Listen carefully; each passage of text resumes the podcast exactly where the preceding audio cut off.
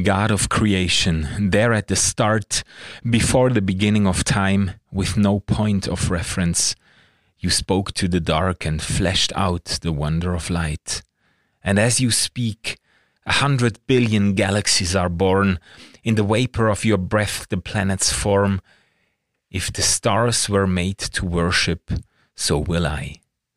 I can see your heart in everything you've made, every burning star a signal fire of grace. If creation sings your praises, so will I. God of your promise, you don't speak in vain, no syllable empty or void. For once you have spoken, all nature and science follow the sound of your voice. And as you speak, a hundred billion creatures catch your breath evolving in pursuit of what you said. If it all reveals your nature, so will I. I can see your heart in everything you say, every painted sky a canvas of your grace. If creation still obeys you, so will I. If the stars were made to worship, so will I. If the mountains bow in reverence, so will I. If the oceans roar your greatness, so will I. For if everything exists to lift you high, so will I. If the wind goes where you send it, so will I. If the rocks cry out in silence, so will I. If the sum of all your praises still falls shy, then we'll sing again a hundred billion times. God of salvation, you chase down my heart through all of my failure and pride. On a hill you created, the light of the world, abandoned in darkness to die. And as you speak, a hundred billion failures disappear, where you lost your life so I could find it here. If you left the grave behind you, so will I. I can see your heart in everything you've done, every part designed in a work of art called love. If you gladly choose surrender, so will I. I can see your heart eight billion different ways. Every precious one, a child you died to save. If you gave your life to love them, so will I. Like you would again a hundred billion times. But what measure could amount to your desire? You're the one who never leaves the one behind. Ausgeglaubt. Der Podcast über das, was wir nicht mehr glauben und das, was uns wichtig bleibt. RefLab.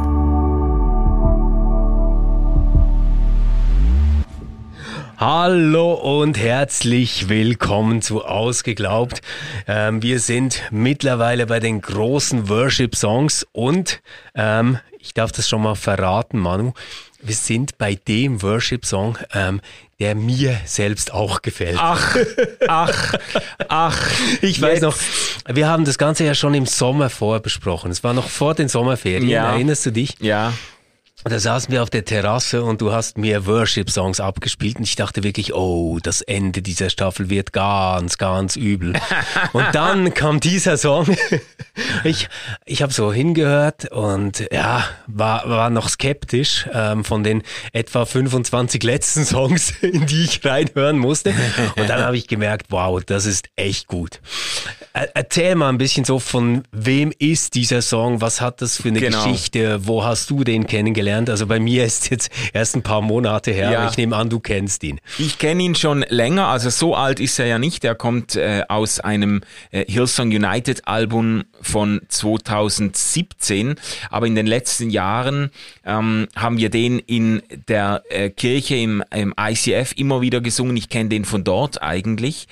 Ähm, und äh, wie gesagt, also der ist entstanden in diesem Worship-Kollektiv Hillsong United. Da muss ich ein bisschen, um das ein bisschen herzuleiten, ein bisschen weiter zurückgehen. Also äh, das ist eigentlich ein Kollektiv, das aus einer Jugendbewegung in der Hillsong Church in Australien hervorgegangen ist. Angestoßen wurde das von Darlene Check. Das ist die Altmeisterin des Worship in äh, der äh, Hillsong Church in Sydney und hat äh, Lieder geschrieben, die äh, wirklich um die ganze Welt gegangen sind. Also äh, einige ihrer Songs ähm, auch ausgezeichnet mit Awards äh, ohne Ende sind wirklich so in der, mindestens in der pfingstlich-evangelikalen Szene zu absoluten äh, Klassikern geworden. Und sie hat ähm, die äh, jungen Musiker ermutigt in der Kirche,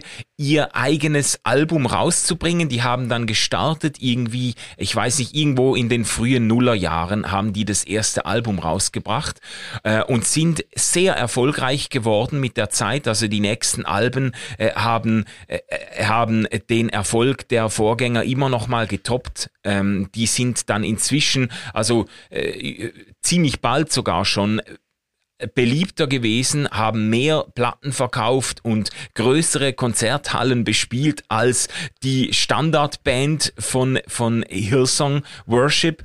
Und das ist so richtig ein bisschen ein, ein Symbol geworden für eine aufbrechende christliche Aber, Jugend. Mal, hilf mir da mal. Ähm, es gab so eine Standardband. Ja. Ähm, das war quasi so die Kirchenmusik von genau, Hillsong. Ja. Und da hat sich dann aus der Jugendbewegung heraus Ja. diese Band äh, formiert, von der jetzt dieses Lied So Will I. ist. Genau, also die, Okay. Mhm. die ich meine, das ist eine Megachurch in, in Sydney, die hatten, äh, die hatten, Die hatten äh, einfach mehr gute Musiker, als sie Plätze hatten auf ja, der die Bühne. hatten ver verrückte Talente auch Ja. in den eigenen Reihen und äh, eine große Jugendarbeit, also es ist ei- eine Jugendbewegung eigentlich äh, gestartet mit Hunderten und Tausenden dann von, von jungen Menschen. Und die haben halt ihre eigenen Events gehabt und ihre eigenen Bands. Und aus diesen äh, Bands, aus diesen Musikern ist eben dieses Worship-Kollektiv äh, äh, Hillsong United entstanden. Da ist äh, Joel Houston dabei, äh, da ist, da war auch ähm, jahrelang war äh, Brooke Fraser dabei. Das ist die Frau, die diesen Hit geschrieben hat 2010 oder so. Ähm, Something in the Water. Das, Ah, das ja, lief ja, ja. im Radio rauf und Genau, runter auf der ganzen. Welt. Das ist ein Welt, Welthit Mhm. gewesen.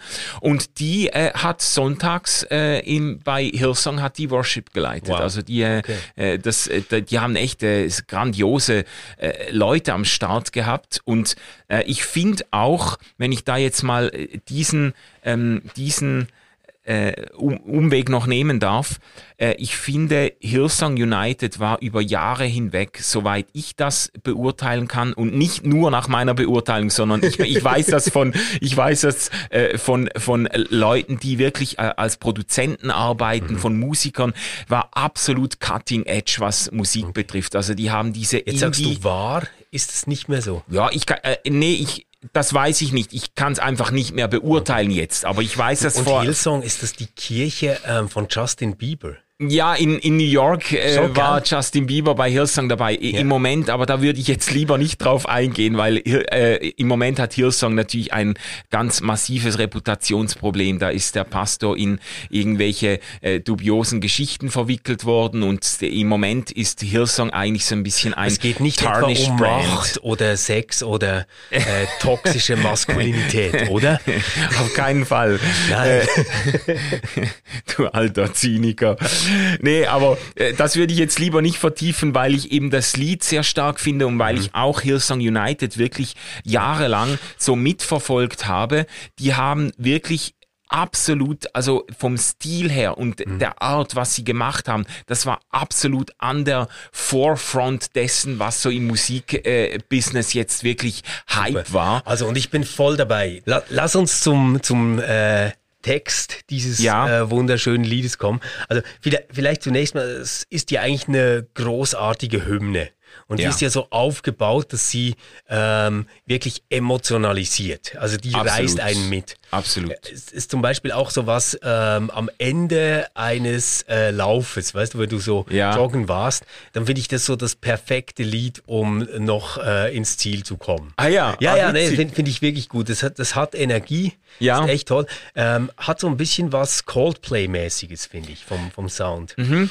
Ja, das Arbeitet so stimmt. mit einem Soundteppich und dann ähm, diesen Momenten, wo sich äh, ja Lautstärke und ähm, auch die Instrumente und alles steigert sich wahnsinnig und führt, Mhm. Ja. führt wirklich so zu einem zu einer Klimax. Das ist Ja, ja. geil. Es, es baut sich so episch auf und Ja. ist auch entsprechend lang. Also das, der Song ist irgendwie fünf, sechs Minuten oder so. Das ist äh, Hast du- weit über der üblichen Worship-Songlänge. Ich, ich habe noch nicht nachgeschaut. Hast du auf unserer Playlist auf Spotify? Ja, der ist drauf, ja. Ja, aber hast du die Live-Version genommen?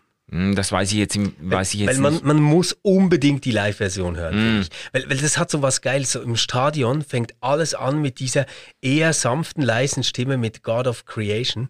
Und ähm, dann, dann singen ja alle mit.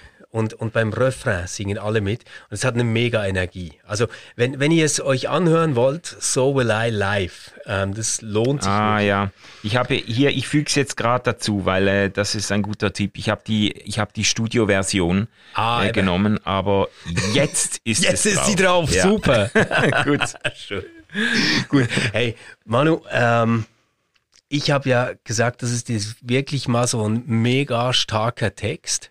Ja. Und ich sage das ähm, deswegen, weil ich finde, dass er ganz, ganz tolle Bilder zunächst mal bringt. Äh, ich meine, das ist so auch etwas, was für mein Denken wahnsinnig anschlussfähig ist.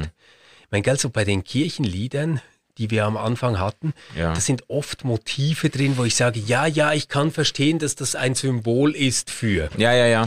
Und hier sind wir aber auf einer Ebene von Konkretion, wo ich sagen muss, ja, doch etwa so stelle ich mir das auch vor.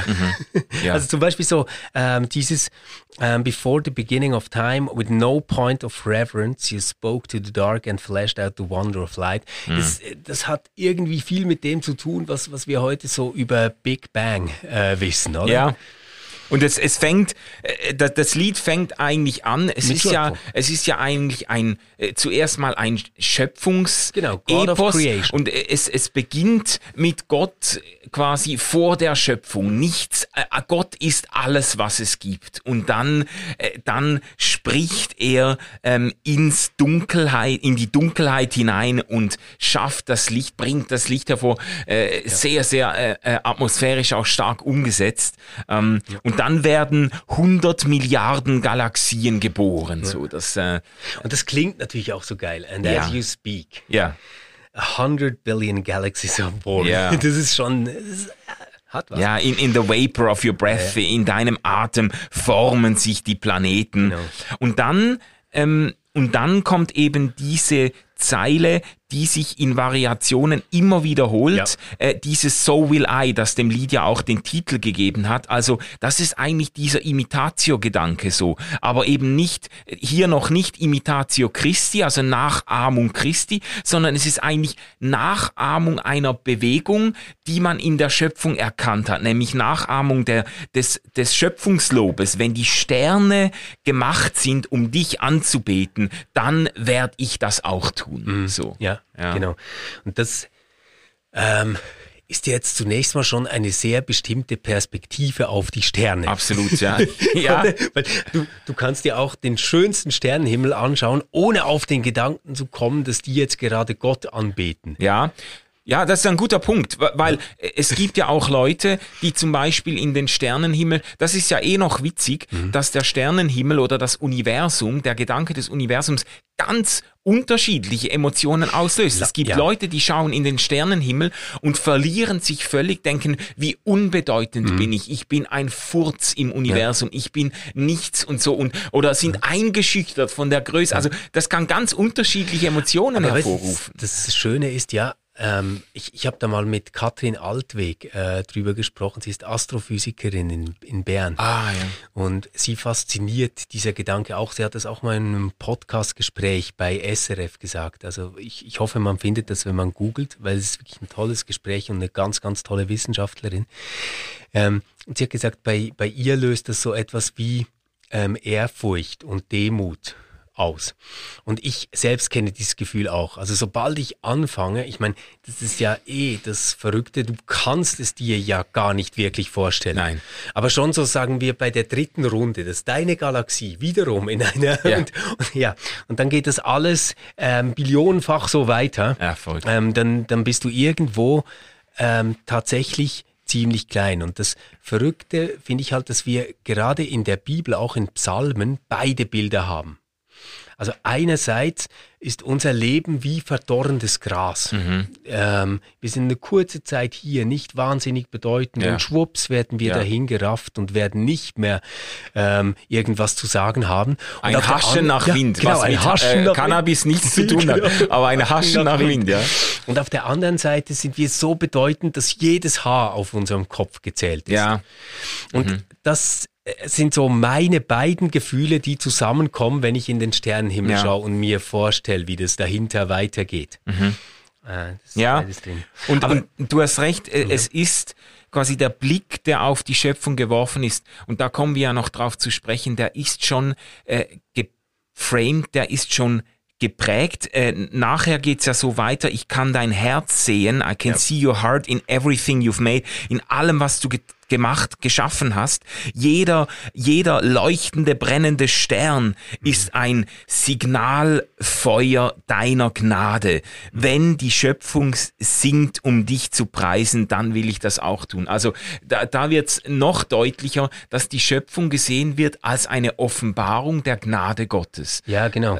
Das ist nicht selbstverständlich. Ja, und mir ist das eben so wichtig, weil das ähm, eine ganz, ganz bedeutende Abgrenzung für mich ist vom Kreationismus. Und es geht hier nicht darum zu sagen, als ich das Blatt gesehen habe, war mir klar, dass dahinter ein Gott stecken muss. Also das Blatt, meinst du das Pflanzenblatt? ja, das oder? Ah, ja. Pflanzenblatt, Mhm. weißt du, wie, Ja, ja. wie ähm, diffizil und, und Ja, ja, ja. kunstvoll und symmetrisch das alles gemacht ist und ah, deswegen muss dahinter Gott stehen, sondern es ist so, weil ich von Gott herkomme, Ja. erkenne ich auch im Blatt wieder Gott. Also so. Ja. Äh, und, und diesen äh, quasi jetzt Deute-Umweg, also nicht einfach von der Natur auf Gott zu schließen, Mhm. Ja. den finde ich ganz entscheidend. Ja. Und das, das hat für mich auch damit zu tun, ich, ich weiß, das ist total en vogue im Moment, dass man mit, mit so naturalistischen Argumenten kommt. Mhm. Ähm, ganz oft hat man das gesehen, wenn es ums Thema ähm, Homosexualität geht. Ach so, Haben gesagt, ja. ja, im Tierreich gibt es das aber auch, das ist alles natürlich. Und ich, ich, bin ja, weißt du, mit dem Anliegen völlig einverstanden. Ja, ja. Nur denke ich so, ja, aber dass etwas natürlich ist, sollte kein hinreichender Grund sein, ähm, dass, dass wir jetzt als Menschen sagen, dann lasst uns das alle auch tun. Weil hast, hast du mal gesehen, wie Katzen Sex haben? Nein, Ja, eben. da habe ich mich noch nicht vertieft. Und, und, also, das, das, das Einzige, was ich, was ich damit meine, ist. ähm, Jetzt wir- musst du aber schon was auflösen. Wir- Wir, haben den wir müssen- Katzensex. Ja, also es sieht nicht wahnsinnig angenehm aus. Auch nicht einvernehmlich. und auch nicht sehr Ja. einvernehmlich Ja. oft. Und das, das, was ich damit meine, ist ähm, diese Verkitschung der Natur. Mhm. Einfach zu sagen, weil etwas in der Natur vorkommt, ist es gut. Mhm. Das halte ich für den größten Schwachsinn. Ähm, daran sollten wir uns nicht orientieren. Ja. Es, es gibt in der Natur auch Tumore. Ja. Es, es gibt schreckliche Parasiten. Es Genau. gibt ähm, CC-Fliegen, die Krankheiten übertragen und alles Ja. Mögliche. Das, das darf wie nicht der Punkt sein. Und ich glaube auch nicht, dass das funktioniert, dass man ähm, von der Natur auf Gott schließen kann. Mhm. Da, da, das äh, das finde ich gut, jetzt auch die Beobachtung, die du noch angeführt hast, weil eben das ist eigentlich dann eine ideologische oder metaphysische Instrumentalisierung der Natur, wenn man das Gefühl hat, äh, man kann jetzt aus der Beobachtung der Natur äh, unzweifelhafte äh, Schlüsse ziehen auf äh, die Existenz und das Wesen Gottes und so weiter. Äh, da kann man eben den Spieß immer umdrehen Genau. äh, und sagen, ja, und was ist denn mit den, äh, da gibt's ja dann auch auch Leute, die das dann äh, äh gerne dann ausmalen und ausschlachten, was es im Tierreich für Grausamkeiten genau. gibt, mit irgendwie einem Varan, der ein Rehkitz äh, äh, beißt und es dann äh, an den äh, Bakterien, die im Mundbereich des Varanen sind, e elendiglich verreckt und so. Und es gibt ja die fürchterlichsten Beispiele für Grausamkeiten in der Natur. Genau. Und, und ähm, äh, dieser Schluss, der funktioniert nicht. Ja. Also das, das, ja. ähm, äh, das und das aber würdest du auch sagen, das ist nicht das, man Nein. muss dieses Lied nicht so lesen. Ich würde sogar sagen, man kann dieses Lied eigentlich nur anders verstehen. Ja. Oder weil es, es beginnt wirklich mit God of Creation. Also das ist quasi das, was ähm, jetzt die Perspektive vorgibt. Also ich komme vom Schöpfer Gott her schon. Ja. Und jetzt erzähle ich, wie ich die Natur sehe, wenn ich sie als Schöpfung begreife. Ja. Dann sind nämlich die Sterne anbetend. Und ja.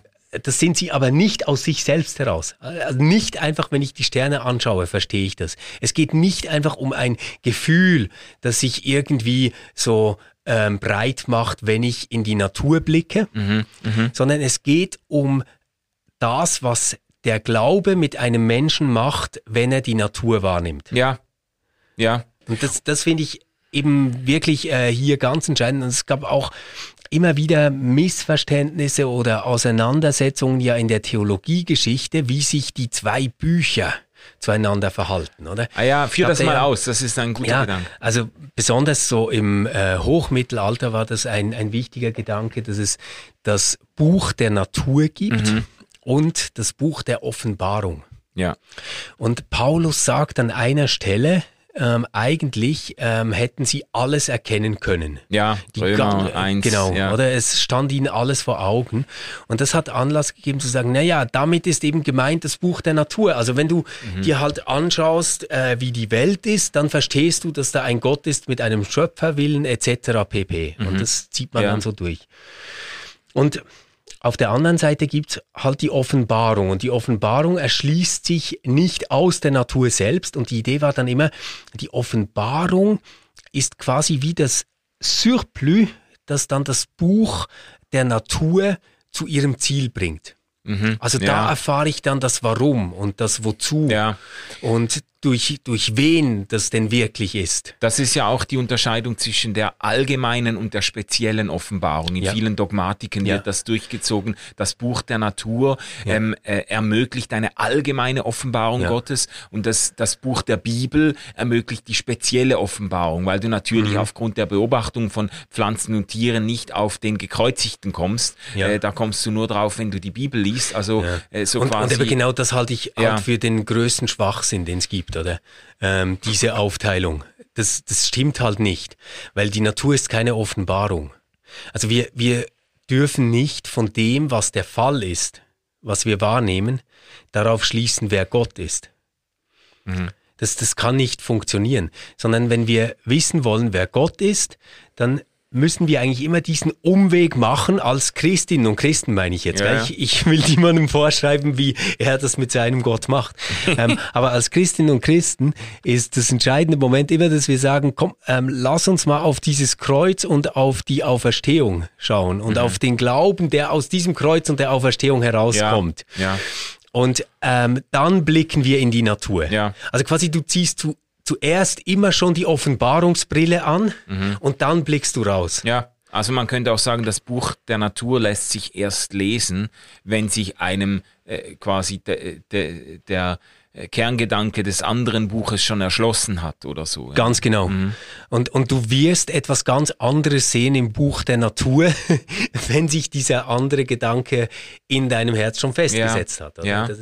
Aber würdest du jetzt auch sagen, weil das ist so die erste Parallele, die mir entgegengesprungen ist bei dem Song jetzt So Will I von Hillsong United, ähm, äh, dass es eigentlich anfängt zumindest wie ein ganz klassischer Schöpfungs Psalm. Also die Schöpfungspsalmen würde ich eigentlich auch einordnen, nicht so sehr als Verteidigungen einer allgemeinen Offenbarung, sondern als Lob als Lob des Schöpfers, das schon von der Begegnung mit Gott herkommt. Und dann kann David, also der berühmteste ist ja, ist ja sicher Psalm 19, aber es gibt noch andere, Psalm 104 oder Psalm 100 48, glaube ich, sind so klassische Schöpfungspsalmen.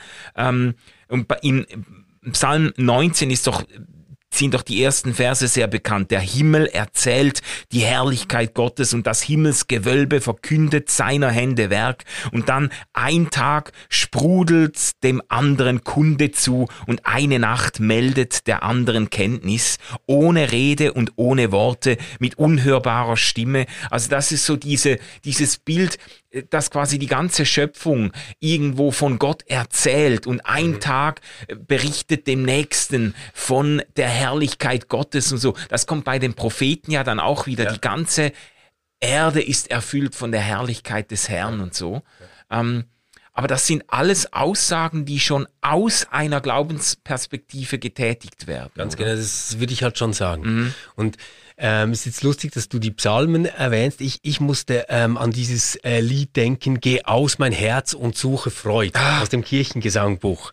Ähm, und da ist ja auch so ein großes Schöpfungslob, ähm, das dann dazu führt, dass man sagt, ja, und ähm, genau deswegen will ich jetzt Gott auch loben, oder? Mhm. Ähm, äh, ich bringe da eine kleine Strophe, die zweitletzte ist, dass ich selber kann und mag nicht ruhen des großen Gottes großes Tun erweckt mir alle Sinnen.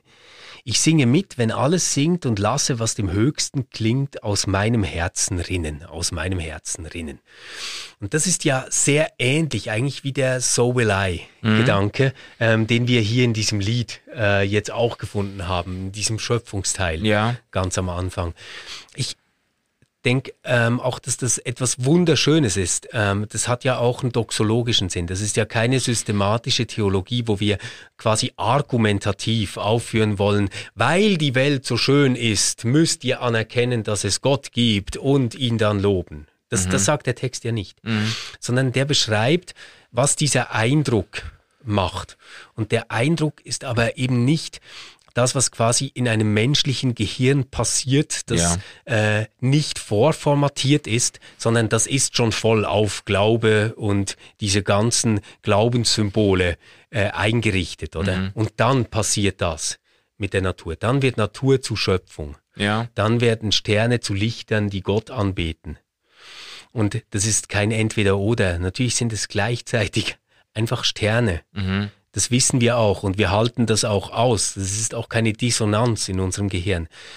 Aber wir glauben halt, dass es von Gott her noch einen anderen Sinn hat. Dass das, ja. was wir sehen, eben nicht alles ist.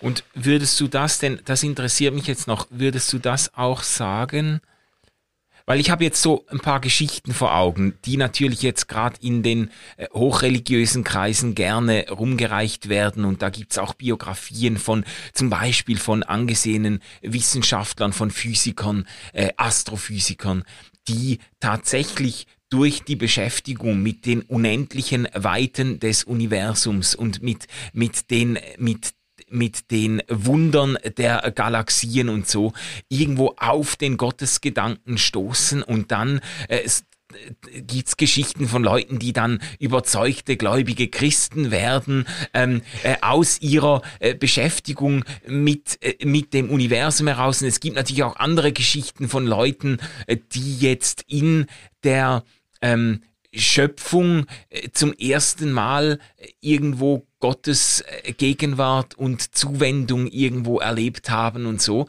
Ähm, da würdest du aber auch sagen, ähm, es ist auch da letztlich, ähm, wenn Sie sagen, Sie sind Gott begegnet und, und Sie haben sogar zu Gott gefunden durch die Anschauung der Natur, dann haben Sie ja den Begriff von Gott, das, was sie verstehen unter Gott und so, haben sie ja doch dann nicht aus der Natur gezogen, sondern aus der, vielleicht auch aus der Tradition, in der sie groß geworden sind oder so, weil. Also das, das ja, würde ich mindestens vermuten, ja. oder? Weil, ähm, ich kann wirklich sehr, sehr gut nachfühlen, dass sich so etwas wie ein Gefühl von Erhabenheit und ein Gefühl von Demut, ja. also von beidem, zugleich einstellen kann, wenn man in den Sternenhimmel blickt. Mhm.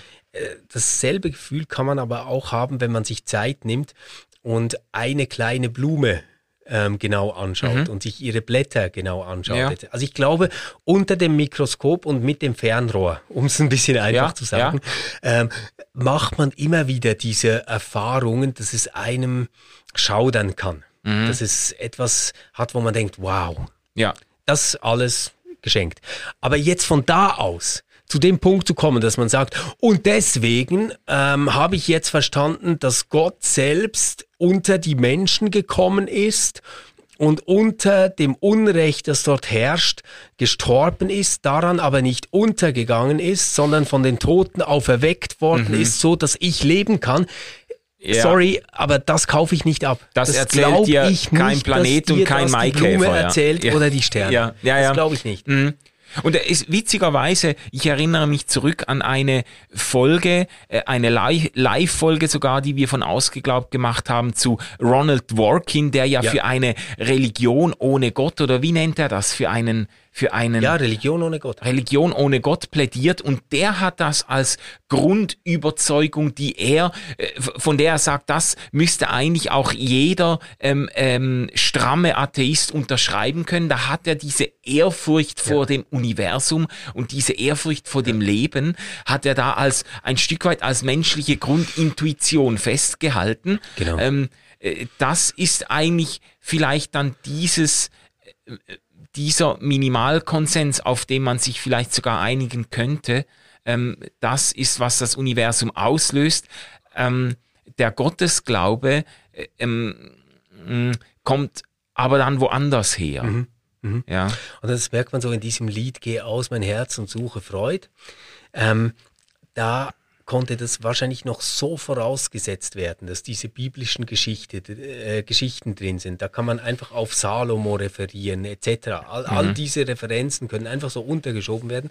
Und man denkt so, ah, wahrscheinlich hatten die Menschen damals eine Lebenswelt, in der alles gleichzeitig war.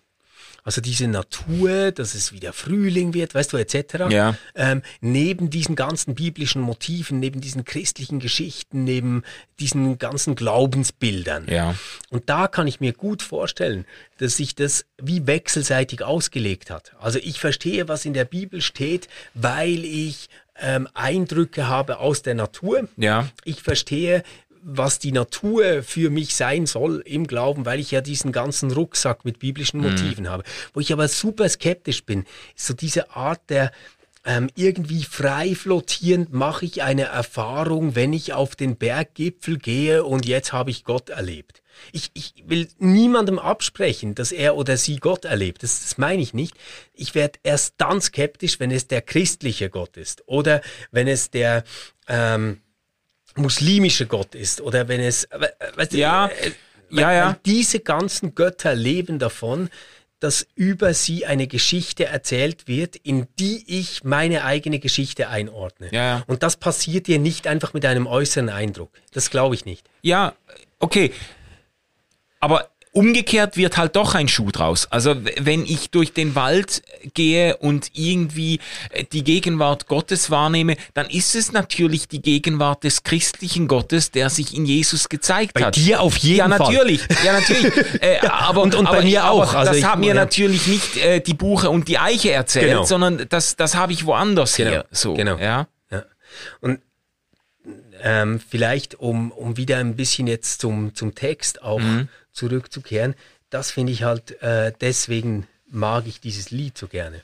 Es bleibt nicht bei dieser ganzen ähm, Schöpfungsthematik Ja. stehen, sondern, und das macht vielleicht so zu einem modernen Lied, weil, weil hier die ganze Geschichte Gottes auch erzählt werden muss. Oder? Ja. Also wir haben zuerst God of Creation und der nächste Gott, der jetzt vorkommt, ist God of Your Promise. Der Gott der Verheißung. Der ja. Gott der Ja. Verheißung, oder? Und ich glaube, das ist so der Versuch zu sagen, ja, wer ist denn dieser Gott? Was, was hat er denn ähm, gemacht und, und wie können wir ihn irgendwie erkennen? Mhm. Und von da aus geht's ja dann rüber zu God of Salvation. Ja. Und das ist ja eigentlich der Kulminationspunkt dieser Gottesgeschichte. Ja, Also- genau. Ja, der, der errettende Gott, der Gott der Errettung, das, das ist dann tatsächlich Gott als Jesus Christus. Mhm. Und da sind wir bei Kreuz, das, da sind wir äh, bei Ostern, da, da kommt all das zusammen. Das ist dieser Dreischritt Gott, also der in dem Lied beschrieben wird mit den drei Strophen Gott der Schöpfung, Gott der Verheißung und dann äh, in Klimax dann Gott der Errettung, God of Salva Salvation. Ja. Mhm. Und ich glaube halt, dass, dass dieser God of Salvation quasi wie die Voraussetzung ist, um den God of Creation und ähm, den God of Your Promise ähm, zu verstehen. Ja, oder? genau. Ja. Von daher von daher wird das Ganze aufgeschlossen. Genau. Ähm, ja, ja, und das finde ich eben auch sehr, sehr stark, muss man sagen, vom, vom äh, Songwriting her und vom mhm. Text, vom, vom Text her einfach sehr, sehr stark entwickelt. Das ja. ist so, es ist wie das ganze Lied äh, reißt einem so mit und, äh, und zielt dann aber auf diesen Punkt, wo Gott dann, wo es dann eben sehr konkret wird und wo Gott dann auch äh, ganz, ganz ähm, ganz nah wird. Man ja. könnte vielleicht sogar sagen, wo Gott ganz klein wird, wo er dann eben in Jesus ähm, äh, äh, zu, den, zu den Menschen kommt. Ja. Und das, also das ist das Schöne an diesem Lied, dass es diese Verrücktheit ähm, der christlichen Religion, des christlichen Glaubens mhm. wirklich so stark zusammennimmt. Also wir fangen an mit einem Gott, der irgendwie nur äh, ein bisschen hauchen und sprechen muss mhm. und da sind Billionen und äh, weiß nicht wie viele von Galaxien und alles entsteht ja. und alle Sterne funkeln und beten ihn an. Mhm. Aber wer er eigentlich ist ähm, für uns, ist dann, ja, das ist halt der, der Mensch geworden ist und den wir getötet haben. Ja. Ja. Das ist, das ist ja. On a hill you created. Äh, auf einem Berg hast du, auf einem Hügel hast ja. du äh, das Licht der Welt erschaffen, das verlassen wurde und in Dunkelheit gestorben Siehst ist. Du, und das ist der, der, der Punkt, warum ich gegenüber diesem ganzen ähm, Naturerklärungskram so skeptisch mhm. bin. Weil, wenn wir das Kreuz, stellen wir uns vor, wir hätten dann gelebt und wir würden uns das jetzt live äh, anschauen mhm. müssen, ähm, dann würden wir einfach sehen, wie ein gescheiterter, blutiger, kaputter Mann ähm, da in ein Stück Holz genagelt wird ja. und krepiert. Das ist das, was man sieht. Und dann wird er abgenommen und irgendwo mhm. ähm, in eine Höhle gelegt oder whatever. Das ist das, was man sieht. Mhm. Und das ist das, was man sieht, wenn man Natur sieht, als Natur. Mhm. Und das, was ja dann passiert, ist, da ist, da ist Glaube und da ist eine Hoffnung und da ist eine Erklärung. Ja. Und plötzlich wird aus dieser riesigen Niederlage das genaue Gegenteil. Es wird der Sieg Gottes und aus der Dunkelheit wird das Licht. Ja. Und deswegen sind dann Sterne plötzlich Lichter, die Gott anbeten. Mhm. Und das Universum ist kein leerer, riesiger Ort, in dem irgendwie eine Sinnlosigkeit herrscht ja. und wir in einem horrenden Tempo um irgendwelche Gesteine herumgebrettern, sondern das ist alles ähm, ein, ein Garten quasi, den äh, der, der Gott eingerichtet hat für seine Menschen. Ja. Ja, und es ist, es ist schon auch einfach ganz brillant äh, äh, parallelisiert hier, weil es beginnt ja in der ersten Strophe mit dieser Dunkelheit, in die Gott hineinspricht, um Licht zu schaffen. Und dann wird das wieder aufgenommen auf diesem Golgatha-Hügel, ähm, äh, stirbt Jesus ähm, in und in wird quasi von der Dunkelheit äh, ergriffen. So. Ja. Und dann kommt diese, dann, dann eben kommt die, werden diese Begriffe wieder aufgenommen und diese Bewegung, the light of the world, das Licht der Welt in Dunkelheit verlassen, um zu sterben. Also da sind wir wieder bei dieser Finsternis, aus der heraus dann aber eben noch einmal neues Leben entsteht, ja. wie in der Schöpfungsgeschichte, aber quasi auf einer, auf einer anderen Ebene, eben auf der e-, Ebene der, der, der Begegnung mit Gott, der Beziehung, der Erlösung Erlösung und so. Der Versöhnung es ist schon, Gott, ja, oder? Es ja. Ist, das ist echt stark gemacht. Ja.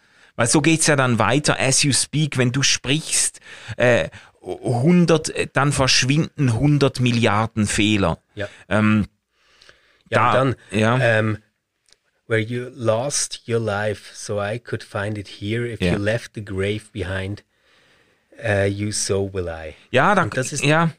Das finde ich mega stark, weil es einerseits diesen ähm, urchristlichen Gedanken. Ich meine, das ist wirklich in der christlichen DNA drin und ich kann mich daran stoßen, so oft ich will. Es bleibt halt wirklich ähm, quasi durch alle christlichen Denkerinnen und Denker hindurch ein ganz, ganz wichtiger Gedanke, dass Jesus Christus für uns gestorben ist. Mhm. Und ich merke, dass sich da vieles in mir sträubt, dass mir dieser Gedanke wirklich Mühe macht, dass ich sofort sagen will, nein, es ist nicht nötig, ist okay. Lass mal. so, oder? Ist, ja. ist schon gut, schon gut, ich, ich komme klar. ja. Ähm, und hier wird der Gedanke aber so geäußert, dass ich ihn viel besser annehmen kann. Mhm. Weil Christus quasi selbst, wie die Schöpfung, in den Blick genommen wird aus dieser Glaubensperspektive. Ja. Ähm, und, und dann ähm, heißt, wenn, wenn du das Grab ähm, verlassen hast, dann ähm, will ich das auch tun, dann werde ich das auch werde tun. Ich das auch tun. Dann steht das auch mir bevor. Ja.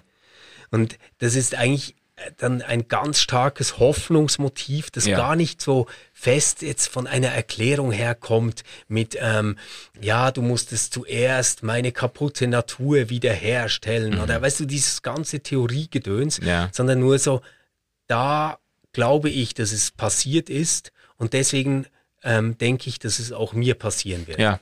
Ja, finde ich auch. Und es sehr, ist diese Parallelität, oder mit den Sternen. Also wenn die dich anbeten, dann werde ich das auch tun. Mhm. Wenn der von den Toten auferweckt worden ist, dann wird es mir auch passieren. Also ja, genau. Ja, ja.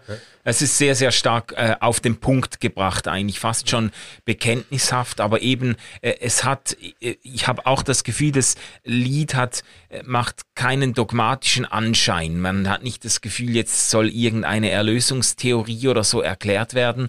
Äh, und, und doch ist es, oder gerade deshalb ist es vielleicht wahnsinnig eingängig und stark umschrieben so. If you left the grave, wenn, wenn du wenn du das Grab hinter dir gelassen hast, dann werde ich das, dann habe ich die Hoffnung, dann habe ich die Gewissheit, dass ich das auch einmal tun genau. werde. So das.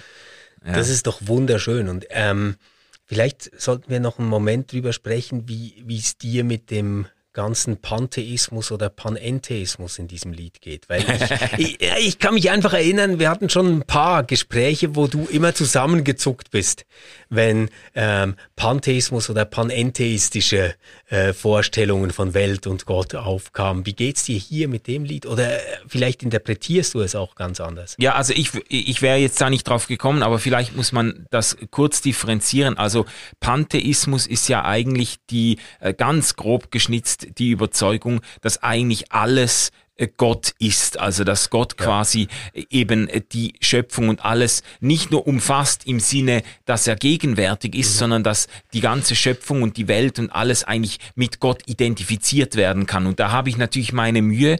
mit Panentheismus habe ich überhaupt keine Mühe. Das ist sogar eigentlich die also Linie, die ich fahren würde alles ähm, göttlich ist, dass Gott in allem in drin allem ist. drin ist. Es gibt damit hast du keine mehr. Nein, es, also es gibt ja Erklärungsversuche, die sagen, äh, die Welt ist der Körper Gottes mhm. oder so. Äh, das ist schon relativ, das geht schon relativ weit, ja. aber mit der Vorstellung, dass dass ähm, nicht nur, dass Gott in allem drin ist, äh, sondern ich würde sogar sagen, ich habe äh, große Sympathien für die Vorstellung, dass alles in Gott drin ist, aber nicht okay. mit Gott. Ich würde immer ja. noch die Unterscheidung zwischen Gott und Schöpfung ist mir schon wichtig, aber gut, äh, die gibt ja. dir ja dieses Lied. Oder? Ja, also da ist er ja ähm, der God of Creation, der ähm, dann Dinge tut, der äh, etwas außerhalb von sich tut. Ja, genau. Ähm, und den, der aber dann eben in sie eingeht. Das finde ich eben stark in der ja, letzten Strophe. Ja, okay, das, ja. okay. Also quasi, es gibt eine Schöpfung, wenn man jetzt so klassisch spricht, mhm. die hat der liebe Gott gemacht, aber der geht in diese Schöpfung hinein. Ja. Und was ich halt. Und, da, und, weißt du, da, da verstehe ich dann nicht mehr, warum es so wichtig ist, diese Schöpfung von Gott zu unterscheiden. weil, weil, wenn, wenn, wenn wir sagen, ja, aber das ist genau das Zentrale, dass Gott Mensch geworden ist und in seine Schöpfung eingegangen ist, dann denke ich so, ja, aber dann ist ja auch gut. Also dann, dann ist das halt alles Gott.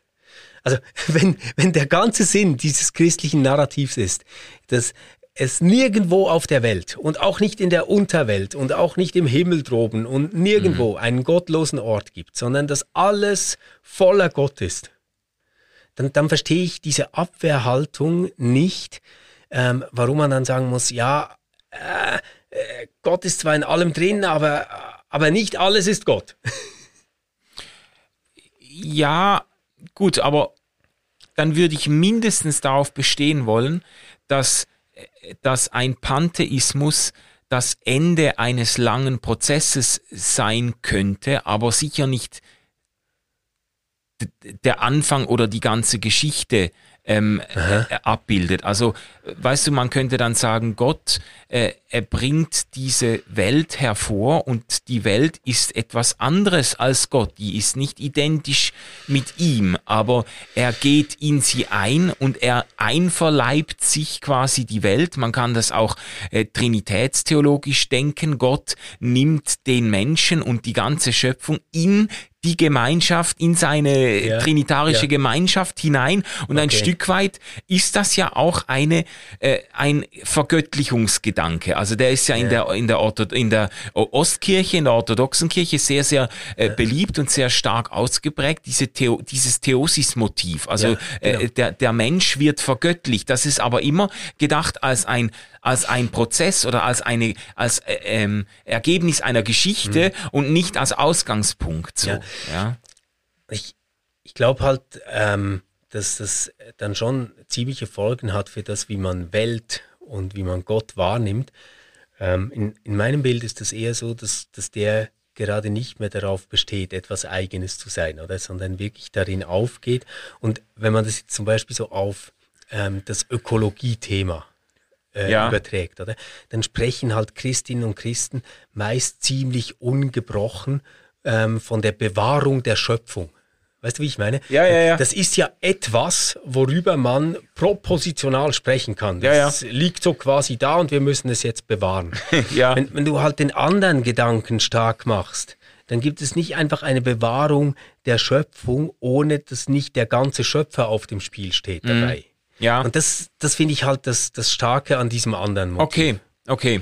Aber die, äh, die also da sind und, wir und es hat ganz viel mit dem Kreuz zu tun. Das meine ich nur. Mhm. Äh, die, die Überlegung okay. ist nicht, müssen wir aus dem Schöpfungsgedanken heraus sagen, dass, dass Gott quasi in dieser Welt aufgegangen ist, mhm. sondern wenn wir schon zugeben, dass wir aus der Natur nicht einfach Gott erkennen, jetzt einen christlichen Gott, sondern dass wir das vom Kreuz her tun, müssten wir dann nicht auch quasi die Schöpfung so verstehen, dass er sich da ganz hingegeben hat? Mhm. Das, ja.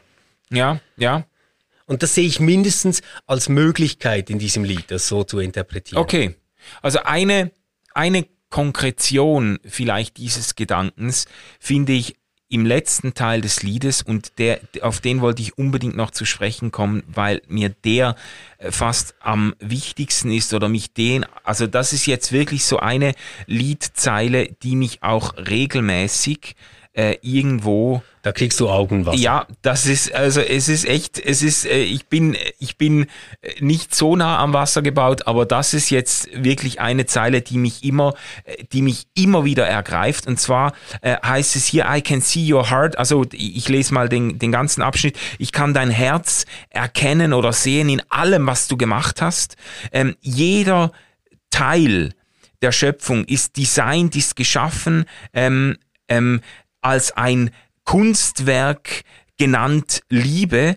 Ähm, und dann, äh, äh, äh if you gladly cho äh, choose surrender, so will auch, wenn du, wenn du quasi dich, dich hingibst, dann will ich das auch tun. Und dann heißt es, I can see your heart eight billion different ways.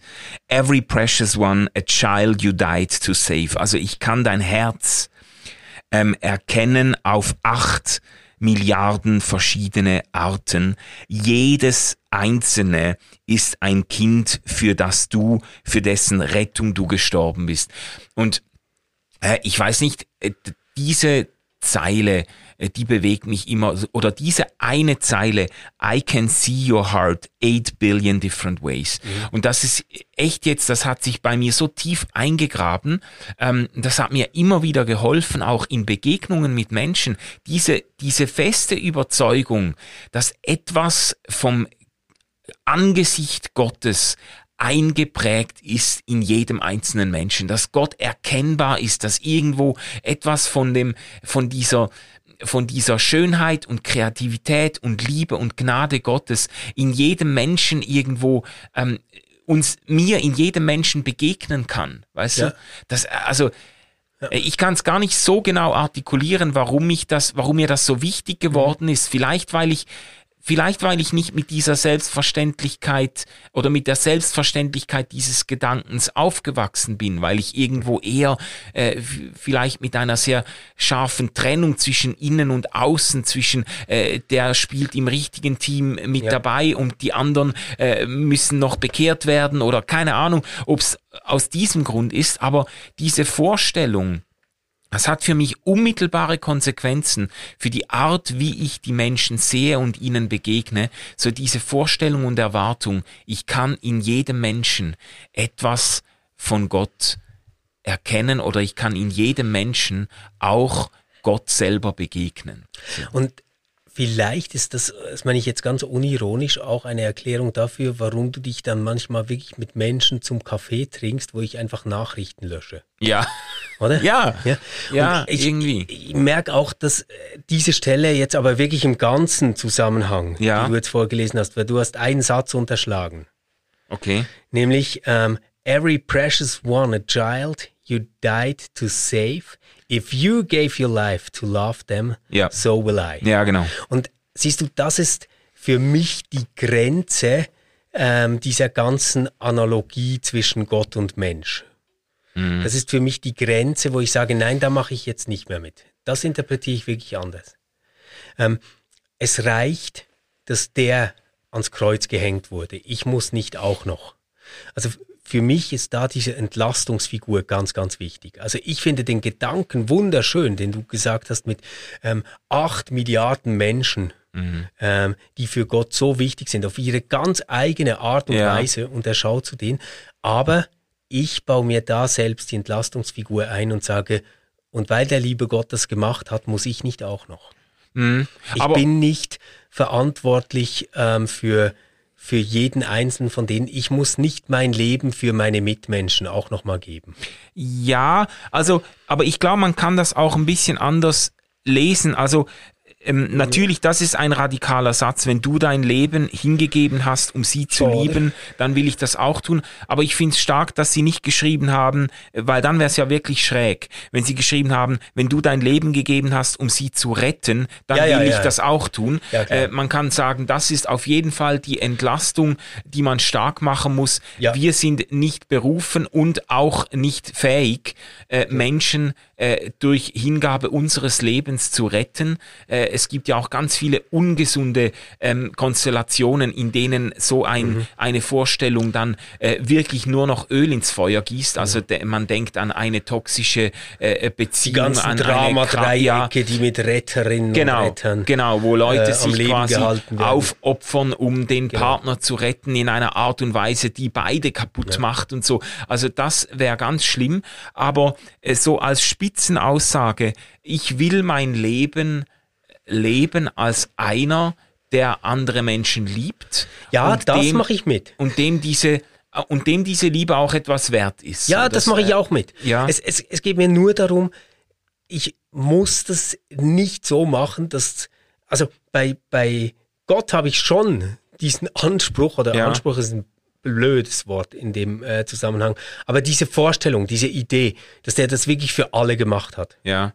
Ich glaube, bei mir reicht's, wenn ich das für meinen Nächsten tue. Mhm. Ja, okay, ja. Aber das stimmt, aber der nächste, ähm, das eben, das muss nicht der sein, der mir quasi immer gerade äh, emotional äh, oder persönlich am nächsten ist, sondern der, Nein. halt, der mir über den Weg läuft. Und ich habe, weißt du, ich habe einfach, ich habe das Gefühl, diese Erwartung ähm, auf dieser Welt in acht Milliarden, übrigens, äh, die Grenze haben wir ja vor wenigen Tagen überschritten, diese ja. acht Milliarden Jetzt Grenze. ein paar Nasen, die nicht mehr mit gemeint sind. Nein, aber 8 billion äh, jetzt- and 43! Ja, genau.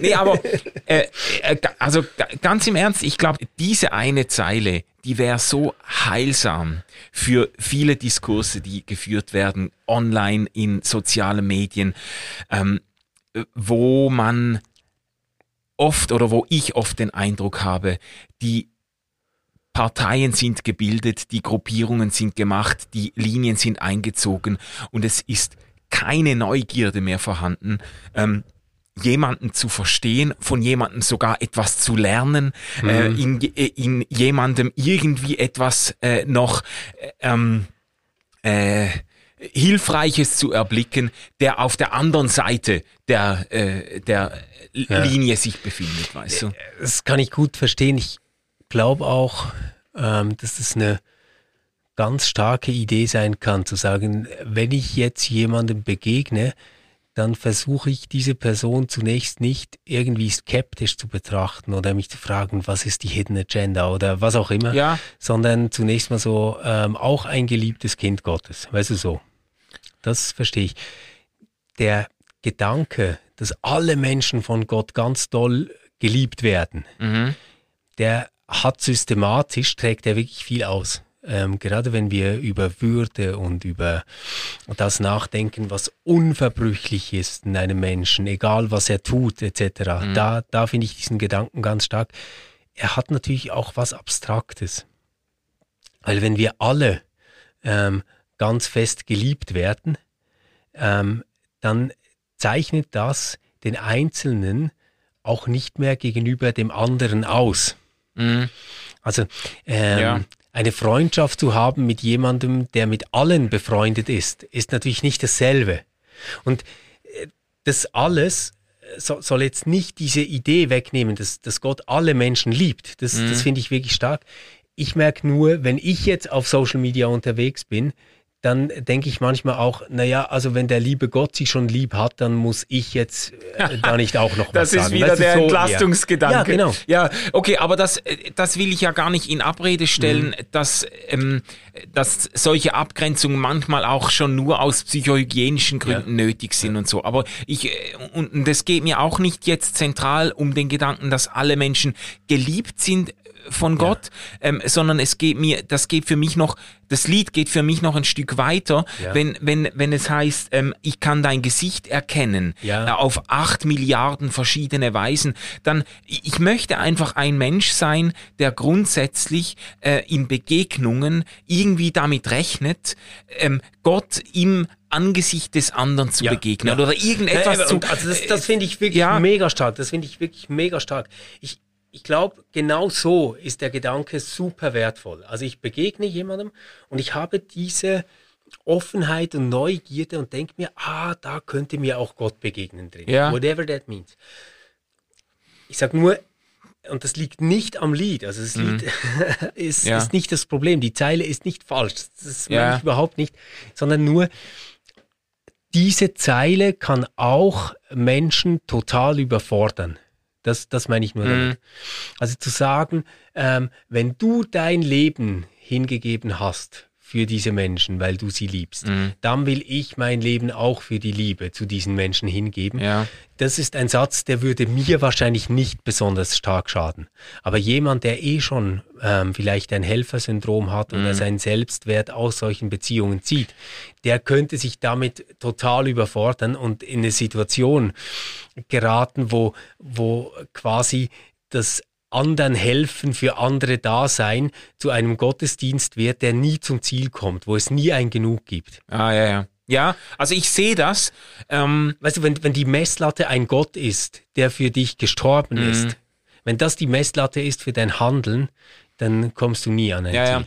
Also ich, ich sehe die Gefahr ähm, und es ist auch nicht so sehr eben diese Zeile, äh, diese Imitation der selbst aufopfernden Liebe Gottes, die mich am meisten berührt, sondern wirklich einfach dieser, dieser Gedanke ähm, in Menschen, in Menschen Gott zu begegnen. Und das ist so, äh, das ist, weißt du, in Begegnungen mit, ich habe ja auch schon wirklich Leute getroffen, wie du sagst, auch auf Facebook, Leute, die mir konsequent auf die Nerven gegangen sind. Und wo ich dann schon fast so dieses Bedürfnis habe, wo ich denke, das kann doch nicht sein, dass das so ein Arschloch ist, wie ja. es den Eindruck macht. Und dann habe ich das Bedürfnis, jemanden zu treffen, um irgendwo die Person hinter diesen Facebook-Posts. Ja, aber manchmal merkt man doch dann auch, es ist tatsächlich so ein Arschloch. Ganz selten. Ja, ganz selten ja. hatte ich, aber fast immer habe ich das Gefühl gehabt in solchen Begegnungen, ich habe ich, ich bin der Person näher gekommen, ich habe sie besser verstanden, man konnte Dinge klären, ich war nicht einer Meinung mit der Person,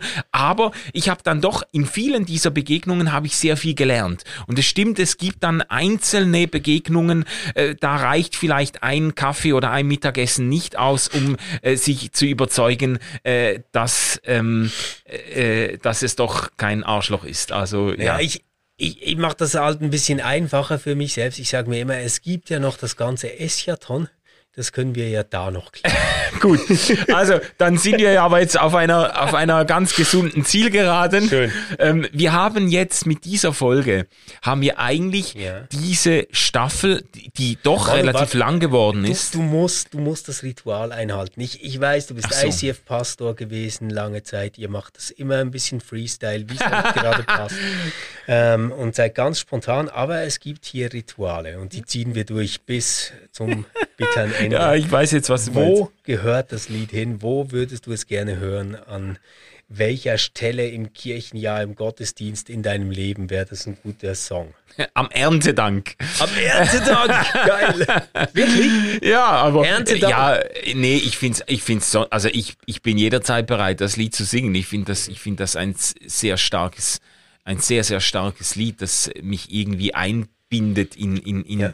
dieses, in das Gesamte der, der äh, Geschichte Gottes und der Schöpfung und so. Ich finde das, ja, fällt mir schwer, das jetzt an eine, einer Stelle festzumachen. Also natürlich, es ist auch ein Osterlied. Mhm. Es ist auch, ja, da wird es natürlich auch passen, um Ostern irgendwie in einen universaleren Kontext zu stellen. Schon, so, oder? Ja.